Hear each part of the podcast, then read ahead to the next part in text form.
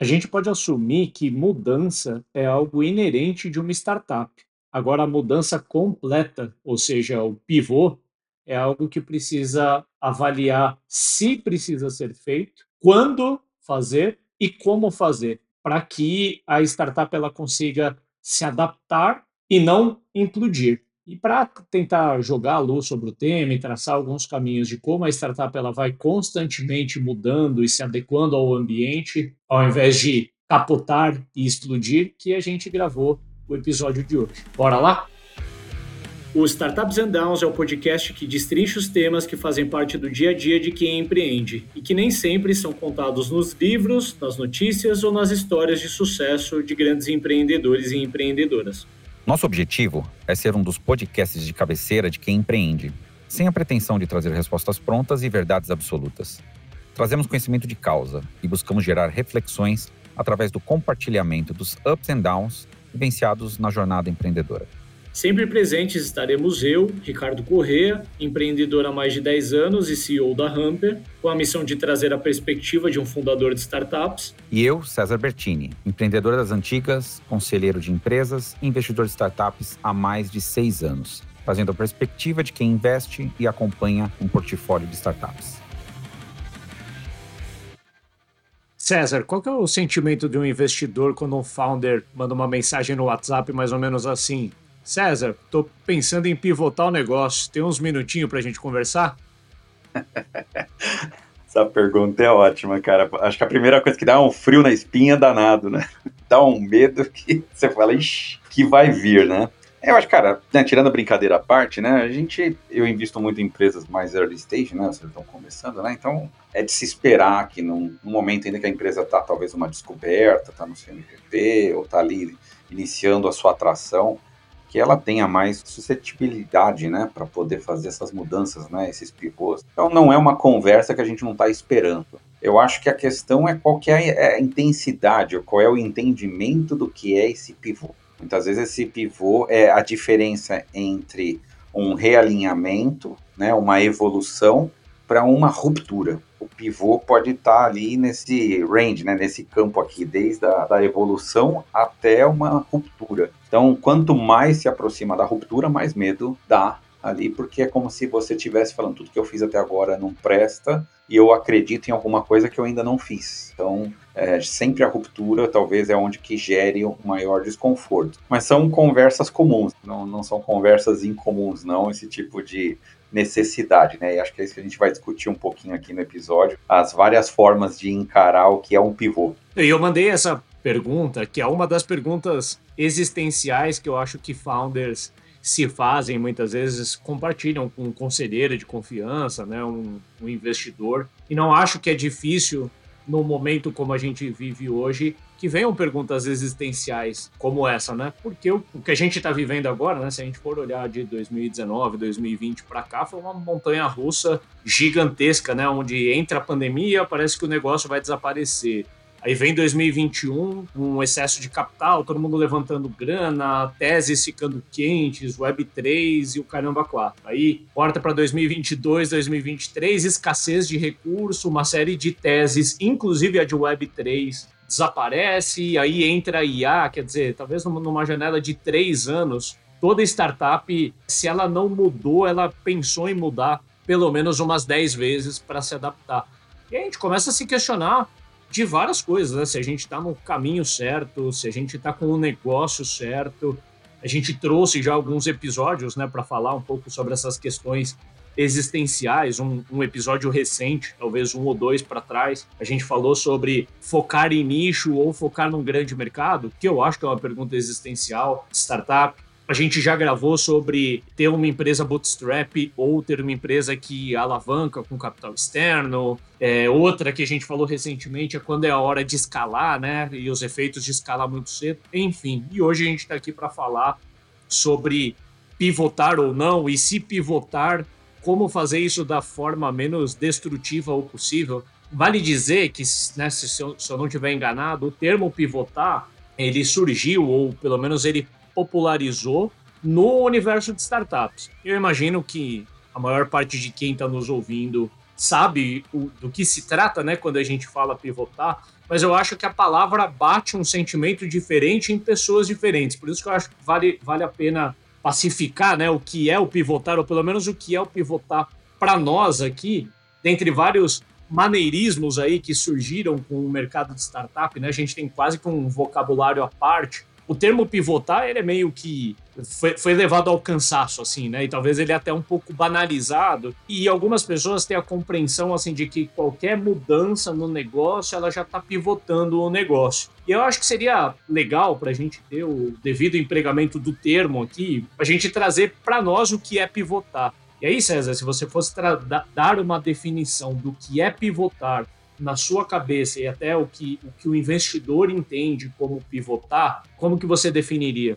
A gente pode falar que o, o, pivô, né, se a gente for ver o significado, né, pode ser girar, como se fosse dar um duplo carpado, né? Você vai inverter a direção, né? Você tá numa direção, você quer ir para outra. É como se você tivesse não talvez só um direcionamento, um redirecionamento do negócio, mas alguma coisa um pouquinho mais complexa, né? Você quer realmente mudar o foco da empresa, talvez a estrela do norte, para onde você está indo, né? E aí, nesse sentido, ele é quase ele se aproxima mais de uma ruptura. Mas é o que a gente falou, tem intensidades que você pode fazer, né? Eu acho que tem, tá, também está relacionado o pivô no mundo das startups, porque as startups elas têm esse viés tecnológico, né? E a tecnologia, como muda muito rápido, e é mais rápido você mudar, né? Você não tem uma planta fabril que você vai fazer um pivô, né? Você está produzindo um produto ali, você não consegue fazer um pivô, você não consegue mudar tão rapidamente. Então, como é tudo basicamente em, em base tecnológica, você tem uma velocidade, existe também um pouco men menos de apego, talvez, dos empreendedores. É, eles são incentivados em sempre estar tá buscando mudanças no negócio. Então, pivô essa mudança, esse redirecionamento, está respondendo mais rapidamente aos, às variáveis que você está identificando, é uma coisa meio comum. Mas eu acho que você pode ter duas visões. Primeiro, você pode fazer assim um ajuste só no seu negócio, no foco do seu negócio. Vamos supor que você quer fazer fazer um novo produto ou você quer abrir um novo segmento que você quer atuar. Esse pode ser um pivô, né? Vou atuar num segmento aqui que eu nunca atuei, eu trabalho só com pequenas empresas da área médica, agora eu vou trabalhar com pequenas empresas de uma determinada outra área. Pode ser um pivô mais simples dessa forma, pode ser você trazer uma nova funcionalidade para um produto. Eu tenho um produto, por exemplo, de prospecção, vou ter agora o CRM. Pode ser uma mudança dessa. Ou você pode fazer uma mudança mais radical no negócio. A segunda seria muda o foco. O foco é eu sou uma empresa SaaS e agora vou ser um marketplace. Eu tinha um produto que estava focado em RH, agora esse produto vai estar aberto para várias áreas ou vai para o mercado financeiro, ou seja, você pode ter essa, essa mudança radical e aí a gente vai discutir um pouco, porque todas essas mudanças radicais vêm com várias perguntas. O que você faz com quem já é cliente do anterior? Você vai aumentar essa sua complexidade, manter dois mercados ao mesmo tempo? Aquilo tudo que você construiu o quanto que você vai reaproveitar aquilo, você vai ter que jogar no lixo. Então, o pivô, ele é uma estratégia que traz a reboque uma pancada de outras perguntas. Então, o pivô, para mim, ele ele está mais ligado com essa mudança drástica do que só uma evolução dos negócios. E o que geralmente eu tento trazer quando eu converso com os empreendedores, querem fazer um pivô, é um pouco de se eles realmente querem fazer um cavalo de pau e mudar a estratégia como um todo, ou se eles querem construir um processo mais suave de evolução para chegar naquele objetivo do pivô. Então, o que, que seria isso? Eu acho que o pivô ele é bem-vindo, desde que o processo para se chegar no ponto final não seja talvez uma coisa muito grande, né? Então, acho que é isso que a gente vai discutir um pouco no episódio. A empresa estar preparada para pivotar é uma coisa, a forma na qual ela vai fazer desse pivô é que muitas vezes causam os problemas e um pouco do arrepio que o pivô traz para gente. Perfeito, César. Cara, eu concordo com você. Se fosse resumir a definição, né, eu diria que pivotar está mais para mudar completamente o negócio, ou seja, dar um giro de 180 graus na direção. A gente vê muitas vezes o termo sendo mal empregado porque alguns founders usam pivotar às vezes por uma mudança que seria uma mudança evolutiva no negócio. Quando a gente está mudando só uma variável, A gente está, na verdade, fazendo ajustes de percurso e não necessariamente mudando completamente a direção do negócio, né? Então, se fosse citar alguns critérios que são naturais, que o negócio passe por transformações, dividiria aqui em, quatro verticais. Né? A primeira delas é o produto. Você pode ser uma empresa de SaaS, você pode ter um produto financeiro, você pode ser uma empresa de serviço, pode ser uma empresa de bens de consumo. E isso pode mudar ao longo do tempo, você pode fazer ajustes nessa variável de produto que eu acho que é um pouco orgânico de acontecer. Uma outra questão que é natural que evolua na medida que a empresa vai graduando é o modelo de negócio. Você tem muitas vezes uma empresa que é tech touch, né, que procura vender da forma mais automatizada possível. No, no extremo oposto, você tem uma empresa que é extremamente consultiva, né, extremamente tailor-made na forma de ela fazer as coisas. Você tem outros modelos de negócio, né? Você citou marketplace, eu diria que e-commerce é um modelo de negócio, por aí vai. Você tem canais de distribuição, que é mais uma variável do negócio. Você pode operar com canais mais massivos, como por exemplo, uma atuação em redes sociais pode ser o teu principal canal. Ou você pode de novo ir para o extremo oposto e ter como canal vendas enterprise. Então você tem uma prospecção extremamente high touch, você tem que visitar, etc. Às vezes, se você é uma empresa B2C, você pode ter como canal de distribuição marketplaces de terceiros, ou você pode ser uma marca direct to consumer, que é uma tendência mais forte dos últimos anos. E por fim, trazendo uma quarta variável aqui, você tem o perfil de cliente que você atua. Você pode ser uma empresa focada em segmento, em algum momento você vai abrir outros segmentos, ou você pode ser uma empresa focada em, em uma geografia, e em algum momento você vai abrir novas geografias, como por exemplo, você pode começar focado no Brasil e em algum momento abrir para América Latina ou para todo o globo. Eu citei essas variáveis porque eu entendo o seguinte, César: se a gente mexe uma variável dessa por vez, eu acho que a gente não está pivotando o negócio, a gente está fazendo evoluções naturais e evolutivas do, do negócio. Incrementais, perfeito. Que são inerentes da jornada, que eu acho que a startup, se ela não fizer isso, e a gente pode aprofundar mais nisso mais adiante, mas se ela não fizer isso, ela vai ficar até defasada em algum momento e ela perde a tese inovadora ou desenquadra ali, satura aquele mercado que ela atua. Se eu fosse tentar dar um, dar um exemplo aqui, mas vamos dizer o seguinte: uma empresa como a SAP, que eu acho que todo mundo conhece, que é líder mundial aí em ERP. Se a gente entendesse que a SAP está abrindo uma nova frente para atuar com SaaS para o SMB, a gente diria assim, pô, eu entendo que a SAP é uma empresa de cliente servidor, que atende grandes empresas e tal. Em algum momento ela abriu uma nova frente ali com um modelo de negócio sensivelmente diferente para atender clientes menores.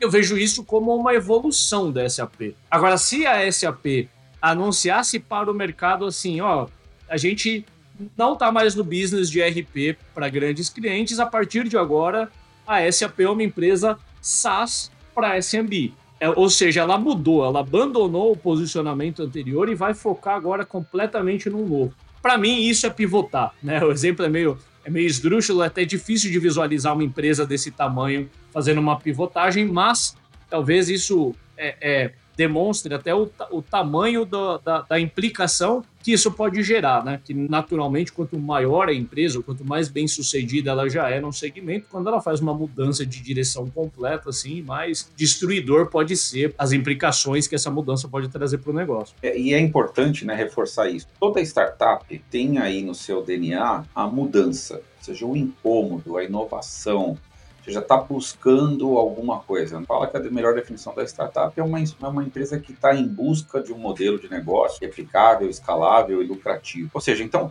esse incômodo que gera a necessidade de você pensar em como implementar isso, você mudar o direcionamento, isso é inerente à startup. Isso não é um problema em si. Talvez quase toda startup vai ter durante a sua trajetória, se você for olhar, você vai ter pivô. Então, vou dar um exemplo. Eu tive na, na emissão, quando a gente, quando eu montei a tecnologia lá em 2002, a gente criou uma plataforma que era basicamente um low-code, que você entregava aplicativos para Palm OS na época, época não tinha Android, não tinha iPhone, então era para Palm OS, para Symbian, para BlackBerry, para o Windows C. E a gente começou a ver que a gente não conseguia vender a tecnologia. E aí o que, que a gente falou? Cara, então a gente tem que usar a tecnologia, porque o mercado estava imaturo ainda, não, não, ninguém low code na época 2002, cara, há 20 anos atrás. E aí o que, que a gente fez? A gente começou a pensar em usar aquela tecnologia que a gente tinha construído low code para a gente poder entregar algo que fosse mais efetivo.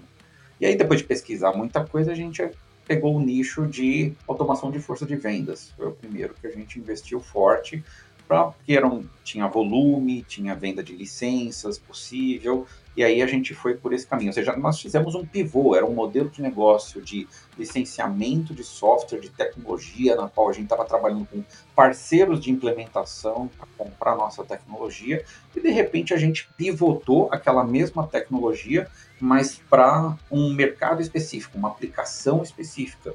Isso trouxe uma série de complicações. As pessoas estão preparadas, a gente sabe vender isso, a gente qual é o nível de especialização que a gente tem para essa nova oferta. Então, é inerente a todo mundo que está empreendendo, você, em algum momento, você tem que fazer algumas escolhas. Então, no início de uma startup, é super comum. A questão maior é quando a startup já está em estágios mais avançados, essas mudanças, elas geralmente são provocadas, logicamente, essas questões externas, né? principalmente assim, a sua estratégia está talvez saturada, ou você deixou de crescer, você precisa achar outros canais de crescimento, ou não sei se a sua oferta já não provoca mais o crescimento que você queria, e aí você se vê ali com a pressão de algumas, algumas variáveis que te colocam nessa posição de eu preciso talvez praticar um pivô. Agora, para fazer um pivô, você tem que tomar cuidado para você não implodir no teu negócio, porque muitas vezes é essa mistura que tem, né? Você vai fazer o pivô e você implode, né? Vamos, vamos destruir o prédio inteiro, né? E vamos reconstruir um novo. É por isso que eu gosto de falar que eu prefiro quando você trabalha numa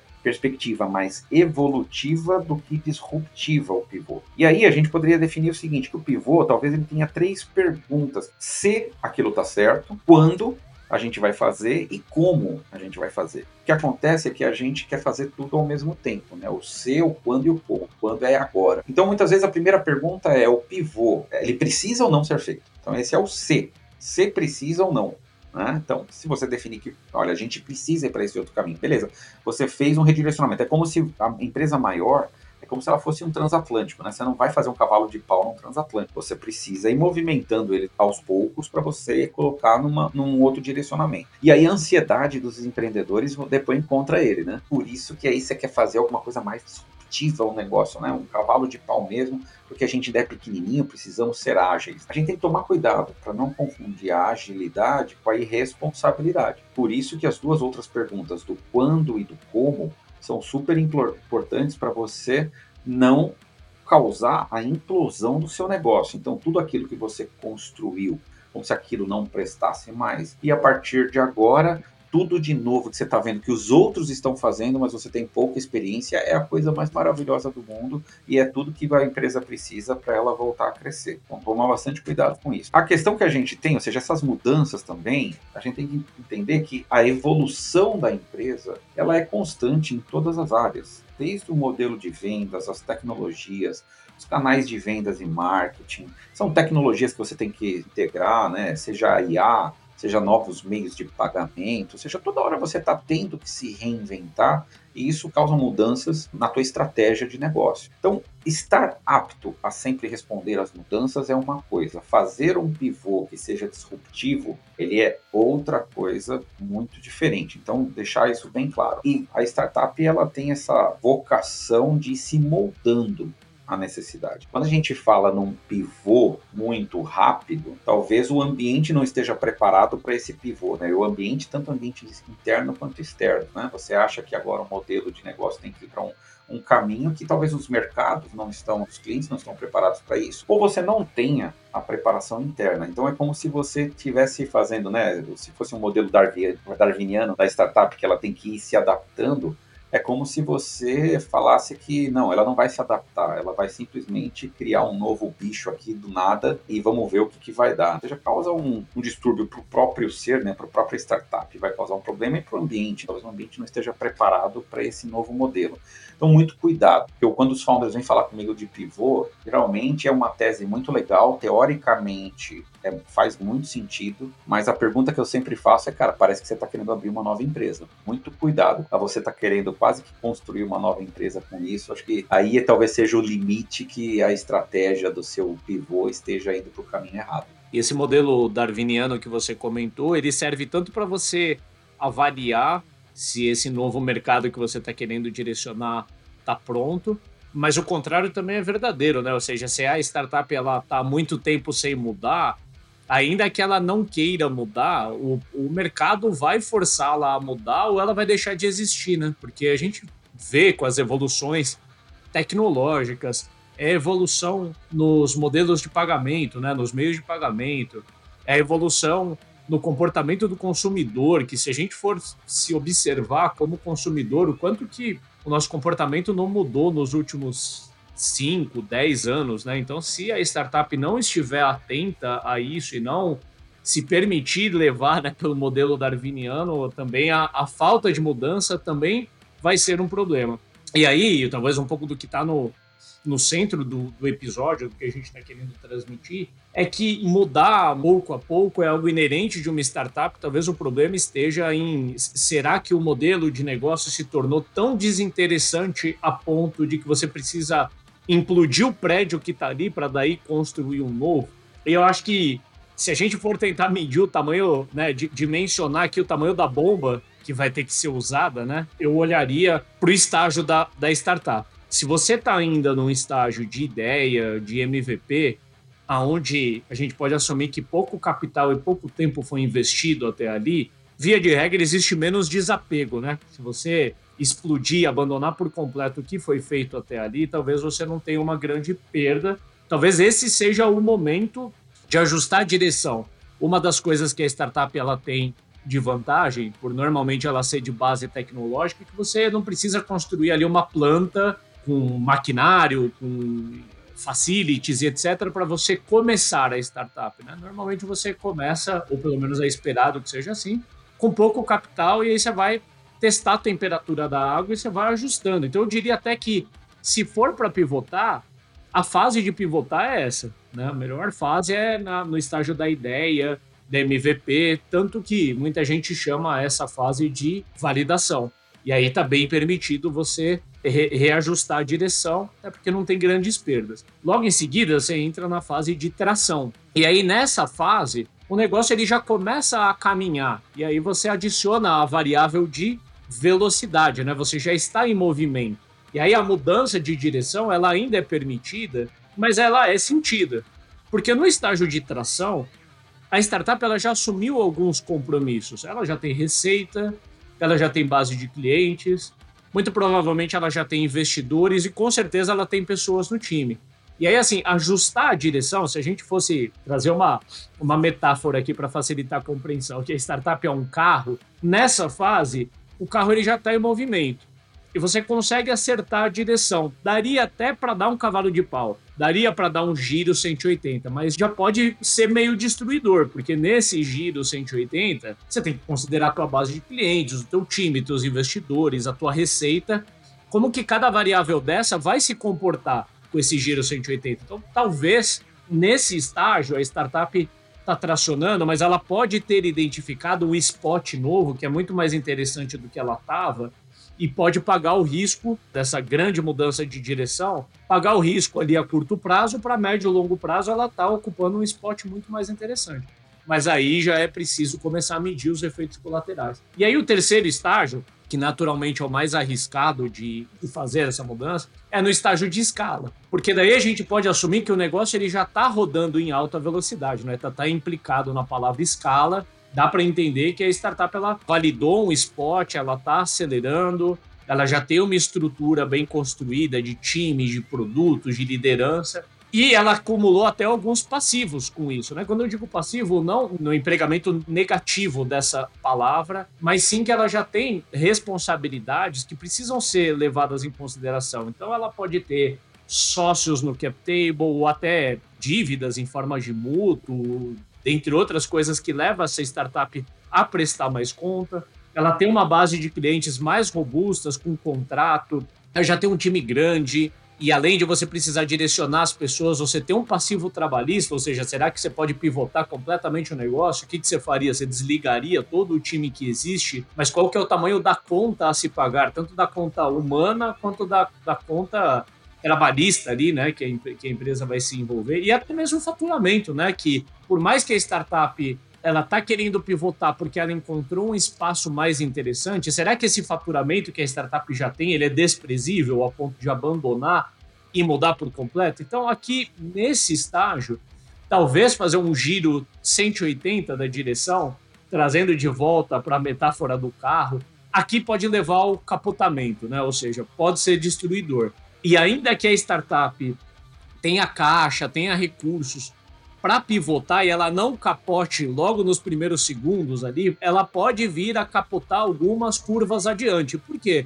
Será que todo mundo que está ali vai assimilar essa mudança? A começar pelo mercado, né? Será que o mercado vai entender que a sua empresa, que antes fazia uma determinada coisa, agora ela faz outra completamente diferente? O time que está ali vai assimilar a mudança ou vai ter que mudar o time por completo? Porque se for mudar o time por completo, putz, o tamanho do move que vai ter que ser feito é gigante. A mesma coisa serve para o produto, né? O produto tem serventia nesse novo pivô da empresa. Então volta ao ponto que a gente está querendo trazer à tona a todo momento aqui, né? Que é se a gente fosse levar é, é, em consideração esses dois vetores físicos aqui, né? Um é a direção, o outro é a velocidade.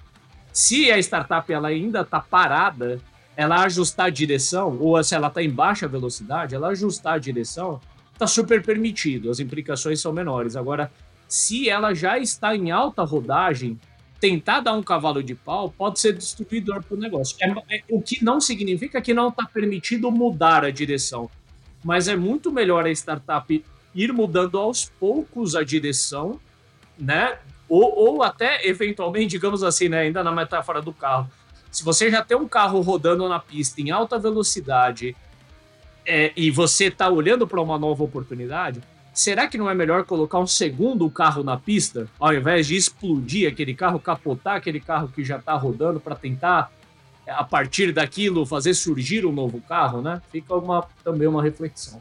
É, a gente, a gente não pode deixar de falar né, que pivotar não é negativo. Né? Não é isso que a gente está querendo dizer, que quando alguém vem com uma estratégia de pivô, ah, nossa, é negativo. Até porque muitas vezes você, você é obrigado a pivotar. Seu negócio chegou num nível de saturação tal, numa encruzilhada tão grande, que se você não pivotar, você vai morrer. É, é o que você falou do, do darwinismo lá. Ou seja, se você não se adaptar e não mudar, é, morreu, você vai ser extinto. Então, ter o, o, os founders entenderem qual é esse momento e usar de um pivô, um giro mais forte para fazer uma mudança, ela é extremamente útil como ferramenta. O que a gente está querendo dizer é um pouco de qual é, em primeiro lugar, quais são as motivações que te levaram a isso. Ou seja, são motivações, né, se a gente fosse tentar colocar alguns critérios que você tem que usar na hora de pivotar, a primeira coisa é você ter a clareza da sua motivação para isso. Ela está sendo uma resposta muito mais do mercado, a uma saturação do seu produto,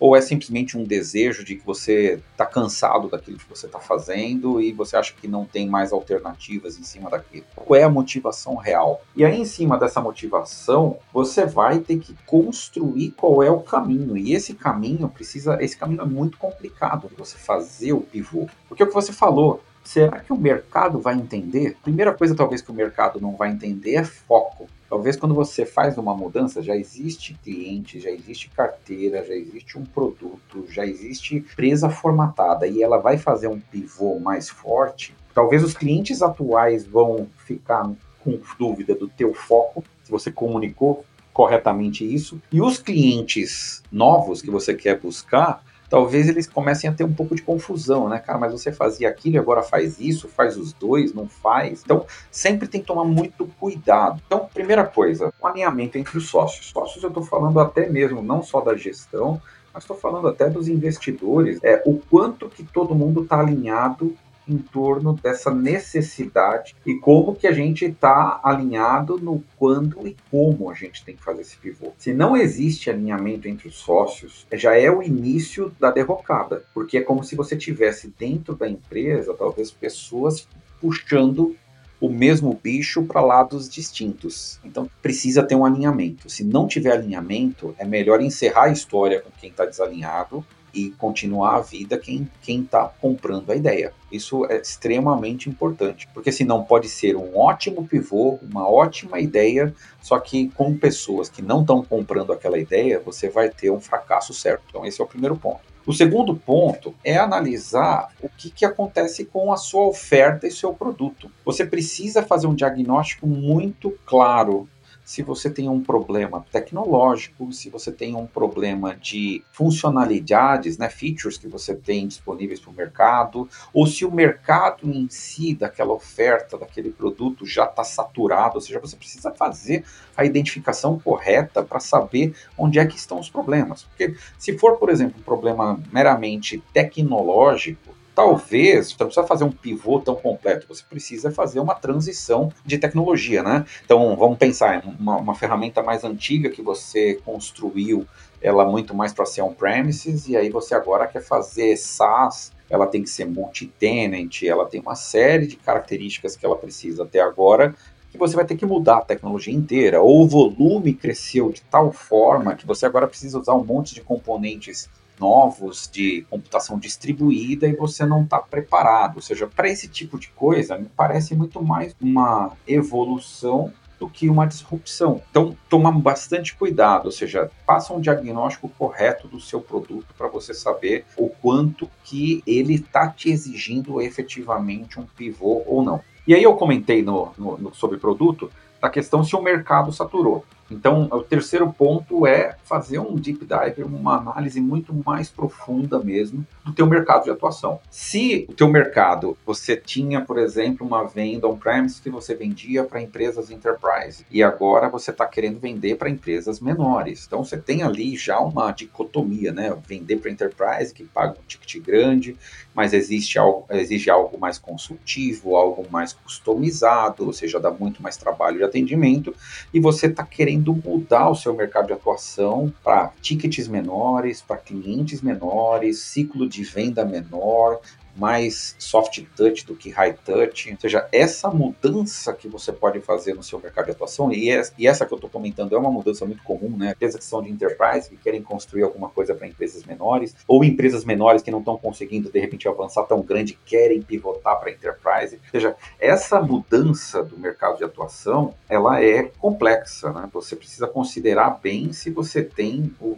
conhecimento necessário para atuar nesse mercado ou se o comportamento de compra desse mercado é igual. Não, não quer dizer que uma empresa grande, porque ela está consumindo um determinado tipo de solução. Então vamos lá, toda empresa grande tem um CRM extremamente avançado ali. De repente, cara, parte daquelas features não fazem o menor sentido para empresas menores. A empresa menor está criando um negócio muito menor você tem um elefante para entregar para o cliente e o cara quer comprar um passarinho. Então, tomar muito cuidado que o mercado de atuação que você vai querer trabalhar, de repente ele vai mudar toda a estrutura da empresa, a estrutura como áreas de atendimento, o produto em si.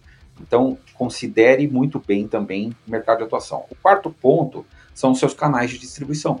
Hoje, os seus canais de tração, seus, né, o que você experimentou de tração até aquele momento, ou seja, você está ajustado para fazer vendas, por exemplo, TAS, que são totalmente tech touch, você faz é, uma série de, de ações de inbound, por exemplo, que vende bem, e de repente você agora quer começar a vender para enterprise. Não adianta você querer reprisar os mesmos canais. E aí imagina a complexidade que você tem na hora de fazer um pivô, porque você já tem clientes que são é, menores que são SaaS ali, que você fez Tech Touch, e de repente agora você quer trabalhar para um cliente enterprise maior. O teu cliente enterprise vai querer pagar mais para uma coisa que ele vê outros pagando menos. A forma de você atuar nesse cliente, você chegar nesse cliente, é fazendo as mesmas coisas que você fazia nos seus canais de inbound? Não é. O mundo vai mudar. E será que você está preparado para isso? Então, o um quarto ponto e, cara, talvez seja o mais importante, eu comentei muito lá dos sócios, da gestão, da estratégia, mas são as pessoas. Será que você tem as pessoas adequadas para responderem essa mudança, a esse pivô que você está querendo colocar em prática? Será que não vai exigir ali um, um, uma transição ou, ou criar estruturas até duplicadas, porque você tem que manter um legado e ao mesmo tempo construir uma nova estratégia. Essas pessoas vão saber, né? Quem faz hoje os canais de aquisição né, para soft touch vão conseguir fazer para high touch. O conhecimento é diferente, o produto, né, a, a gente saber fazer, ter uma ação consultiva com um cliente grande, não é a mesma coisa que você manter um roadmap quando você vai trabalhar com pequenas e, e, médias empresas. Então, ou seja, as pessoas é a preocupação mais importante nesse framework que todo mundo tem que olhar na hora de pivotar. A gente pode adorar uma nova estratégia e falar, cara, achamos a mina de ouro. Mas se a gente não tiver ninguém que sabe minerar, a gente só vai passar de um aventureiro que viu uma baita oportunidade passar na frente, mas não conseguiu abraçar essa oportunidade. Então, muito cuidado com esses pivôs extremos e muito cuidado com a sua equipe, porque você pode destruir tudo aquilo que você conquistou até aquele momento. E, e aí, Ricardo, a questão cultural também, né? E a gente falou de pessoas, falamos de tudo, ou seja, tem uma questão da cultura da empresa, né? Será que tudo que a gente está falando está alinhado com a cultura implementada até aquele momento da empresa, ou a gente vai ter que mudar a cultura da empresa. E, e vou, vou dar assim: cultura da empresa é cara, a gente é uma empresa que gosta de fazer as coisas para o cliente, cara. A gente atende o cliente na mão, com muito cuidado, porque a gente atende grandes clientes, que são mais exigentes. Quando eu começo a trabalhar com pequenos e médios, eu preciso que esse cuidado com o cliente esteja mais direcionado no produto e não tão no comportamento das pessoas de pegar um cliente que paga um ticket 20 vezes menor do que o Enterprise, eu dar o mesmo tipo de atendimento do que o Enterprise. Então, existe uma mudança cultural. Né? É, e, e, aí tem um bloqueio, que muitas vezes parece que você está, nossa, não vou me importar tanto com o cliente. Não, a forma de você se importar é totalmente diferente. Então, as questões culturais também são algo que os founders precisam estar tá, tá bem alinhados, porque muitas vezes os pivôs exigem essa mudança cultural. E tem gente que não, não vai se encaixar nessa nova cultura que precisa ser implementada. Perfeito, cara. Eu queria destacar duas coisas que você trouxe na sua fala. Uma delas assim, é a quantidade de impactos que nós, founders ou pessoas que estamos à frente de um negócio, sofremos e somos tentados a mudar a direção do negócio a partir dela, né? Então, ao surgimento de cada nova tecnologia, como é o caso da inteligência artificial hoje, ou até de outros hypes, a gente é levados a pensar, e muitas vezes a gente é questionado pelo, pelo mercado, pelos nossos investidores, pelo nosso conselho, de assim, será que a empresa não deveria se transformar para uma empresa que faz isso novo, né, ao invés de fazer aquilo antigo? E, e acho que tão importante quanto escolher o que a startup deve fazer, a startup ela tem que ter uma disciplina de escolher também o que não fazer.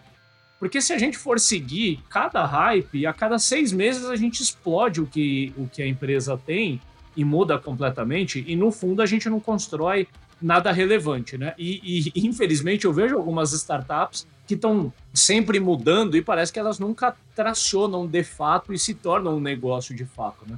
E uma outra coisa que que você comentou, que eu acho que é bastante importante, que eu acho que é mais o caso de quem nos escuta talvez se visualize. Quando você pensa é, é, em uma mudança incremental do negócio, você fala o seguinte: poxa, eu já tenho um produto e aí eu vou criar um produto que vai atender um tier diferente de mercado. Você pensa o quanto que aquele novo produto não pode canibalizar o anterior. Você citou uma coisa né, na sua fala, se eu já vendo para clientes enterprise que pagam um ticket mais alto, aí eu vou e lanço uma versão SMB do meu produto. Via de regra, deveria ser uma mudança incremental. Só que você fala assim, poxa, mas se o meu cliente que já paga bem vê que eu tenho uma opção mais barata, ele pode migrar.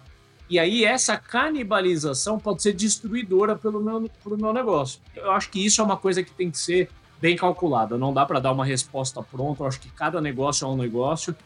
Mas eu, eu acredito que sim, tem que ser avaliado o risco de canibalização. É, é super tentador para uma empresa SaaS, por exemplo, falar assim: vou lançar o freemium, porque está muito difícil de fazer aquisição de novos clientes. Pô, se eu tiver uma versão grátis, eu acho que eu vou trazer muito mais clientes novos. Mas daí você tem que refletir assim: da sua base de clientes, quantos que não migrariam para o freemium e se você tem caixa para suportar essa redução de receita, porque pode ser que antes de melhorar, a coisa piore. Eu acho que isso é uma coisa que tem que ser considerada em todo o pivô. Muito provavelmente, antes de melhorar, vai piorar. Ainda que seja assim uma mudança sensível de negócio ou uma mudança de direção completa, a tendência é sempre piorar antes de melhorar.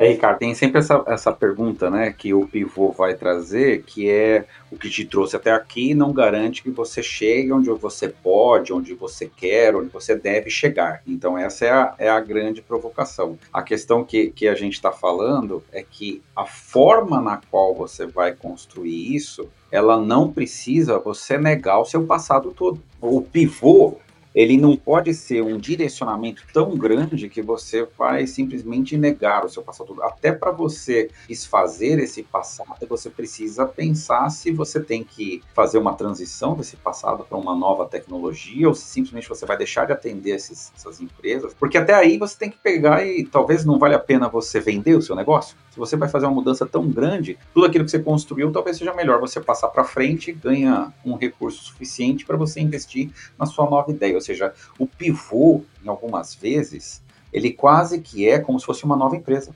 Tem que tomar muito cuidado com isso. Tem ideias de pivô que é uma nova startup.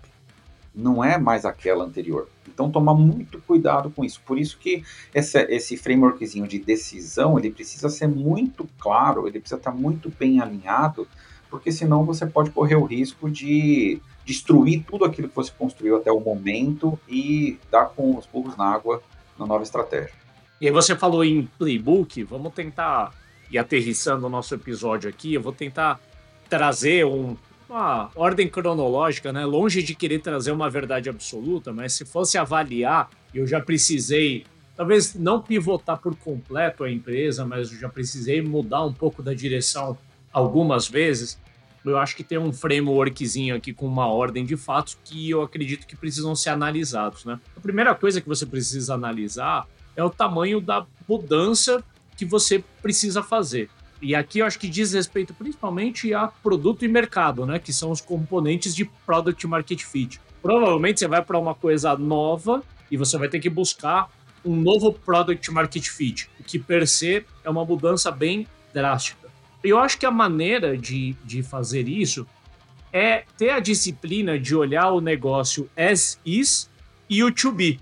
E você ter a consciência de que talvez para você ir para o to be, que é o mundo dos sonhos para você, você precise transformar o seu negócio algumas vezes. Ou seja, ao invés de ir direto da etapa 3 para a etapa 8 e tentar dar um duplo carpado, será que não seria melhor você criar os passos até chegar no 8, ou seja, você vai do, do passo 3 ao passo 4, depois do 4 ao 5 e assim sucessivamente, até você chegar naquele modelo ideal, né? E eu acho que o que vai determinar isso é o quão bom ou quão ruim é o modelo que você já está.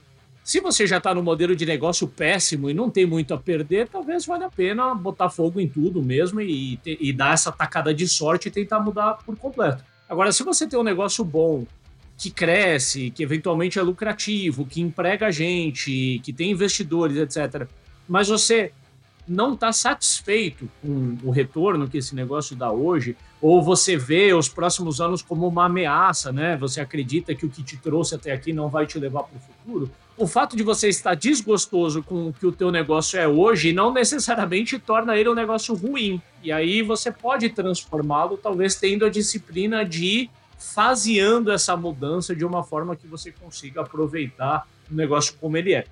A segunda etapa aqui é que você precisa alinhar com os russos, né? Então você tem sócios, você tem gestão, você tem investidores e precisa garantir que todo mundo que está no barco tem a mesma visão.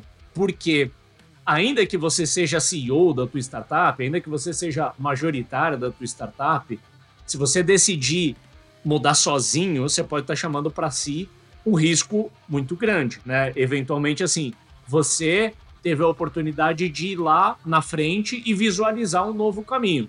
Só que se você não voltar e contar para quem está com você, e principalmente se você tem outras pessoas que tomam decisão pela tua empresa além de você, o que é muito provável e muito recomendado, né? Você tem alguma, algum nível de governança, você vai precisar vender a sua nova visão para esse grupo de pessoas e trazê-las junto e, e ouvir as objeções dessas pessoas e etc. E vale dizer que algumas startups têm até questões contratuais que podem impedi-la né, de mudar por completo. Volta ao ponto, né? Você pode ser CEO da sua empresa, você pode ser acionista majoritário. Mas ainda assim, se você assinou com algum investidor, se você lê lá o teu contrato com esse investidor, provavelmente você tem alguma coisa que te impede de mudar o negócio por completo da noite para o dia sem alinhar, sem a anuência desses investidores. Né? Não é que você está impedido de mudar, mas você está impedido de mudar da sua cabeça ao teu bel prazer. Né? E eu acho que isso não é só porque você está impedido de fazer, mas é uma boa prática. Porque você seria capaz de mudar o negócio por completo sozinho? Esse é um primeiro ponto. E se der errado, você banca todo o erro sozinho? Provavelmente não. Então você precisa trazer todas as outras pessoas que são accountable com você. O terceiro ponto é, é a base de clientes, que a gente já falou algumas vezes. Esse pivô, ele é um ofensor para a base de clientes que existe sim ou não? Pode haver uma canibalização da nova oferta com oferta anterior, sim ou não? Eu acho que tudo isso determina o tamanho do passo que vai ser dado. É preciso medir com essa mudança o tamanho da evasão de clientes que isso pode trazer.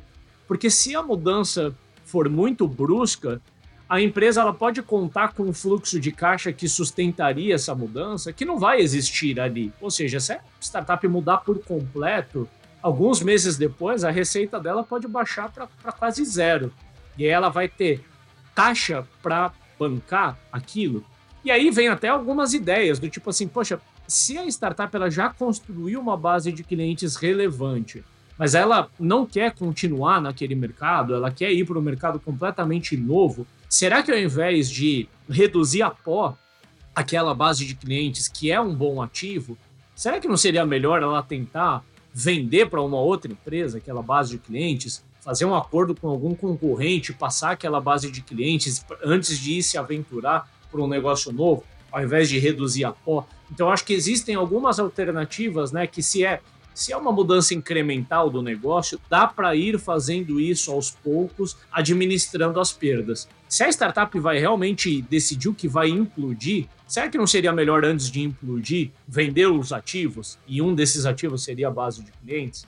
O que nos leva aí para o quarto ponto, que a gente está falando com efeito né, a todo momento aqui, que é o time, que é outro ativo que, que a empresa construiu. É preciso avaliar se, após o pivô, aquele time da startup atual tem serventia no novo negócio. Porque pode ser que o, o negócio ele muda tanto que as competências do time para o novo negócio são completamente diferentes. Né? A gente brinca bastante, o César usa muito essa metáfora do esporte. Se a startup ela está mudando de esporte, ou seja, ela era uma, uma empresa de tênis de mesa e está mudando para basquete de quadra, provavelmente os atletas vão mudar por completo. Alguns vão até conseguir se adaptar à mudança de modal. Provavelmente a empresa vai ter que trazer novos. E aí volta ao ponto: será que se a mudança, se ela for evolutiva, talvez ela dê tempo de a própria startup se adaptar, contratando gente nova, dando tempo para as pessoas desenvolverem novas habilidades. Mas se a mudança for muito dramática, será que não vale a pena primeiro encerrar um ciclo antes de abrir um novo? Buscar uma, uma estratégia de equi-hiring, por exemplo, e tentar vender os ativos que existem, considerando também o time, para alguma outra empresa, para algum concorrente e passar aqueles ativos antes de iniciar uma nova empreitada. Então, gente está tentando sempre trazer alternativas e reflexões que evitem ir pelo caminho muito dramático que levaria a startup a implodir, né? Eu acho que é, vai, vai soar meio óbvio, mas se tratando de uma mudança dramática como que a gente está falando aqui, tem que ser bem planejado, né? Eu acho que o César tem mais conhecimento de causa do que eu para comentar, porque passou por, por uma obra recente, né, de mudar de casa e tem aquela velha máxima que diz que toda obra que você for fazer vai levar no mínimo o dobro do tempo e do dinheiro. Depois o, o César ele pode validar isso aqui, né? Mas tendo em vista de que a mudança é, vai levar o dobro do tempo e o dobro do dinheiro, é preciso avaliar assim, o seu caixa, os seus sócios, a sua base de clientes são pacientes para esperar essa mudança? Ou corre o risco de você ficar sem caixa no caminho? Ou corre o risco de algum sócio que não estava tão bem alinhado, já estava contrário ao movimento? Na medida que as coisas começam a atrasar, aquele sócio começa a ficar ainda mais insatisfeito, porque isso pode ser destruidor para o negócio. Às vezes você está mudando em direção ao caminho certo. Só que você fica sem combustível no meio da mudança, e aí, o que, que você faz? Então, acho que para fechar aqui a minha parte, antes de a gente ir para os ups and downs, acho que por mais desiludido que você esteja com o teu negócio atual, porque você não vê perspectivas de futuro, porque ele não cresce mais, ou porque o negócio está muito competitivo, sempre avaliar se o caminho é realmente implodir o negócio, se não seria melhor encerrar uma jornada e buscar uma saída, ainda que não seja o êxito dos sonhos. E eu acho importante destacar que muita gente olha assim, poxa, talvez contaminados pelas, pelos êxitos que a gente teve ali em 2021, parece que qualquer venda de empresa a um determinado múltiplo hoje é desinteressante porque a gente ficou ali acostumados a ver empresas sendo vendidas a múltiplo de 10 vezes receita coisas que a gente não tem visto mais acontecer. Mas muitas vezes, se você já não tem prazer em tocar aquele negócio, será que não era melhor vender, ainda que seja por um múltiplo inferior, ainda que não seja ao, ao êxito da sua vida, ao invés de implodir aquele negócio, né? Então fica aí uma reflexão para a gente ir para os ups and downs. Vamos puxar aí? E aí, César, se você quiser validar até o ponto que eu brinquei da obra aí, é, é, é, fica à vontade. E aí já, já puxa o teu primeiro down aí. É, não, esse negócio de obra é traumatizante, cara. Eu ainda tô, ainda tô fazendo tratamento psicológico para me recuperar da experiência da obra, né?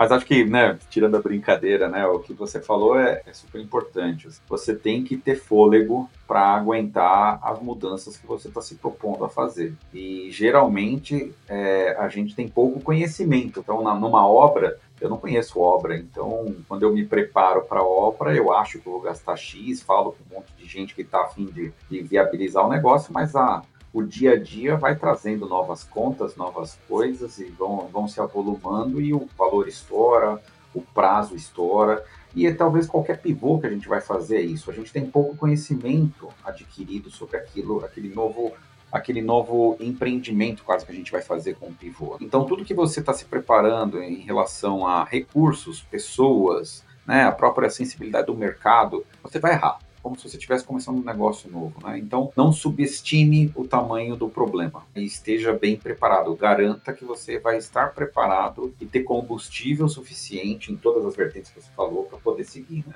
Esse é o principal ponto, né, que fica da mensagem. E vou puxar aqui o primeiro down, então. Eu acho que um, um down que tem, e aí, e aí parece que é um pouco contrário ao que a gente está falando do episódio, mas tem empreendedores que insistem no erro, né? Ou seja, ele está há muito tempo com um negócio faturando pouco, o mercado está mostrando que ele chegou numa saturação, que a coisa não vai evoluir do jeito que está. Se ele continuar fazendo aquilo lá, ele vai continuar andando de lado. E aí ele não, ele continua insistindo. Ele tem um, um apego àquilo que ele construiu e não usa uma ferramenta como o pivô para poder fazer uma mudança, né? E aí parece que falta talvez um pouco de coragem, né? Aquele espírito empreendedor lá do início, né? Então eu acho que o, o empreendedor tem que tomar bastante cuidado, né? Ou seja, o pivô é uma ferramenta adequada para ser usada. Cuidado para você não ser extremamente cabeça dura e não está enxergando aquilo que está escancarado na sua frente, que é a necessidade de mudança e muitas vezes uma mudança radical. O meu down ele vai para não avaliar os recursos necessários para fazer esse pivô e subestimar a complexidade que é mudar a direção de um, de um negócio. Para mim, assim, eu, eu tenho como dito, vai levar muito mais tempo, vai consumir muito mais dinheiro, ou seja, o, o impacto ele vai ser muito maior do que o, o melhor dos teus planos. E você considerar assim, se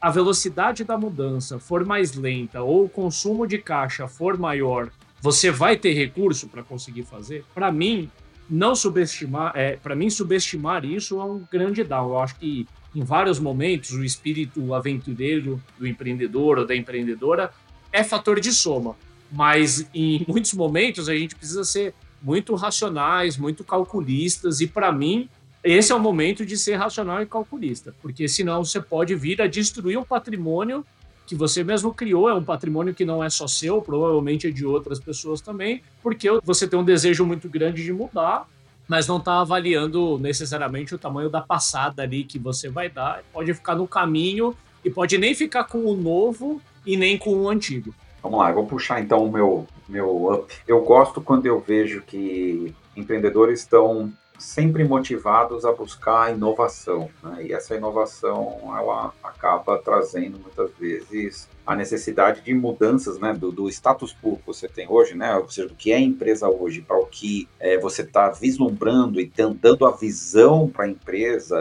ele você fala, cara, você vai mudar completamente o negócio. Mas quando os empreendedores conseguem planejar isso com antecedência, conseguem transformar essa visão em ações incrementais, né, em pequenas ações incrementais que durante o tempo elas vão sendo colocadas com uma disciplina muito grande para você poder chegar numa janela de dois, três anos com esse redirecionamento da empresa, né, e aí sim você é, aplicou o pivô, né, mas aplicou o pivô com um espaço de tempo maior, eu acho que founders que conseguem trabalhar nisso é, são extremamente pragmáticos e vencedores. Então, toda empresa deveria ter isso. Toda empresa precisa imaginar que em algum momento você vai passar por um ciclo de estagnação. E você precisa ter pessoas olhando no longo prazo para onde podem ser as novas estratégias de crescimento e qual é o caminho. Eu não preciso esperar chegar a mudança. Eu tenho que me antecipar à mudança. E se antecipar à mudança muitas vezes é começar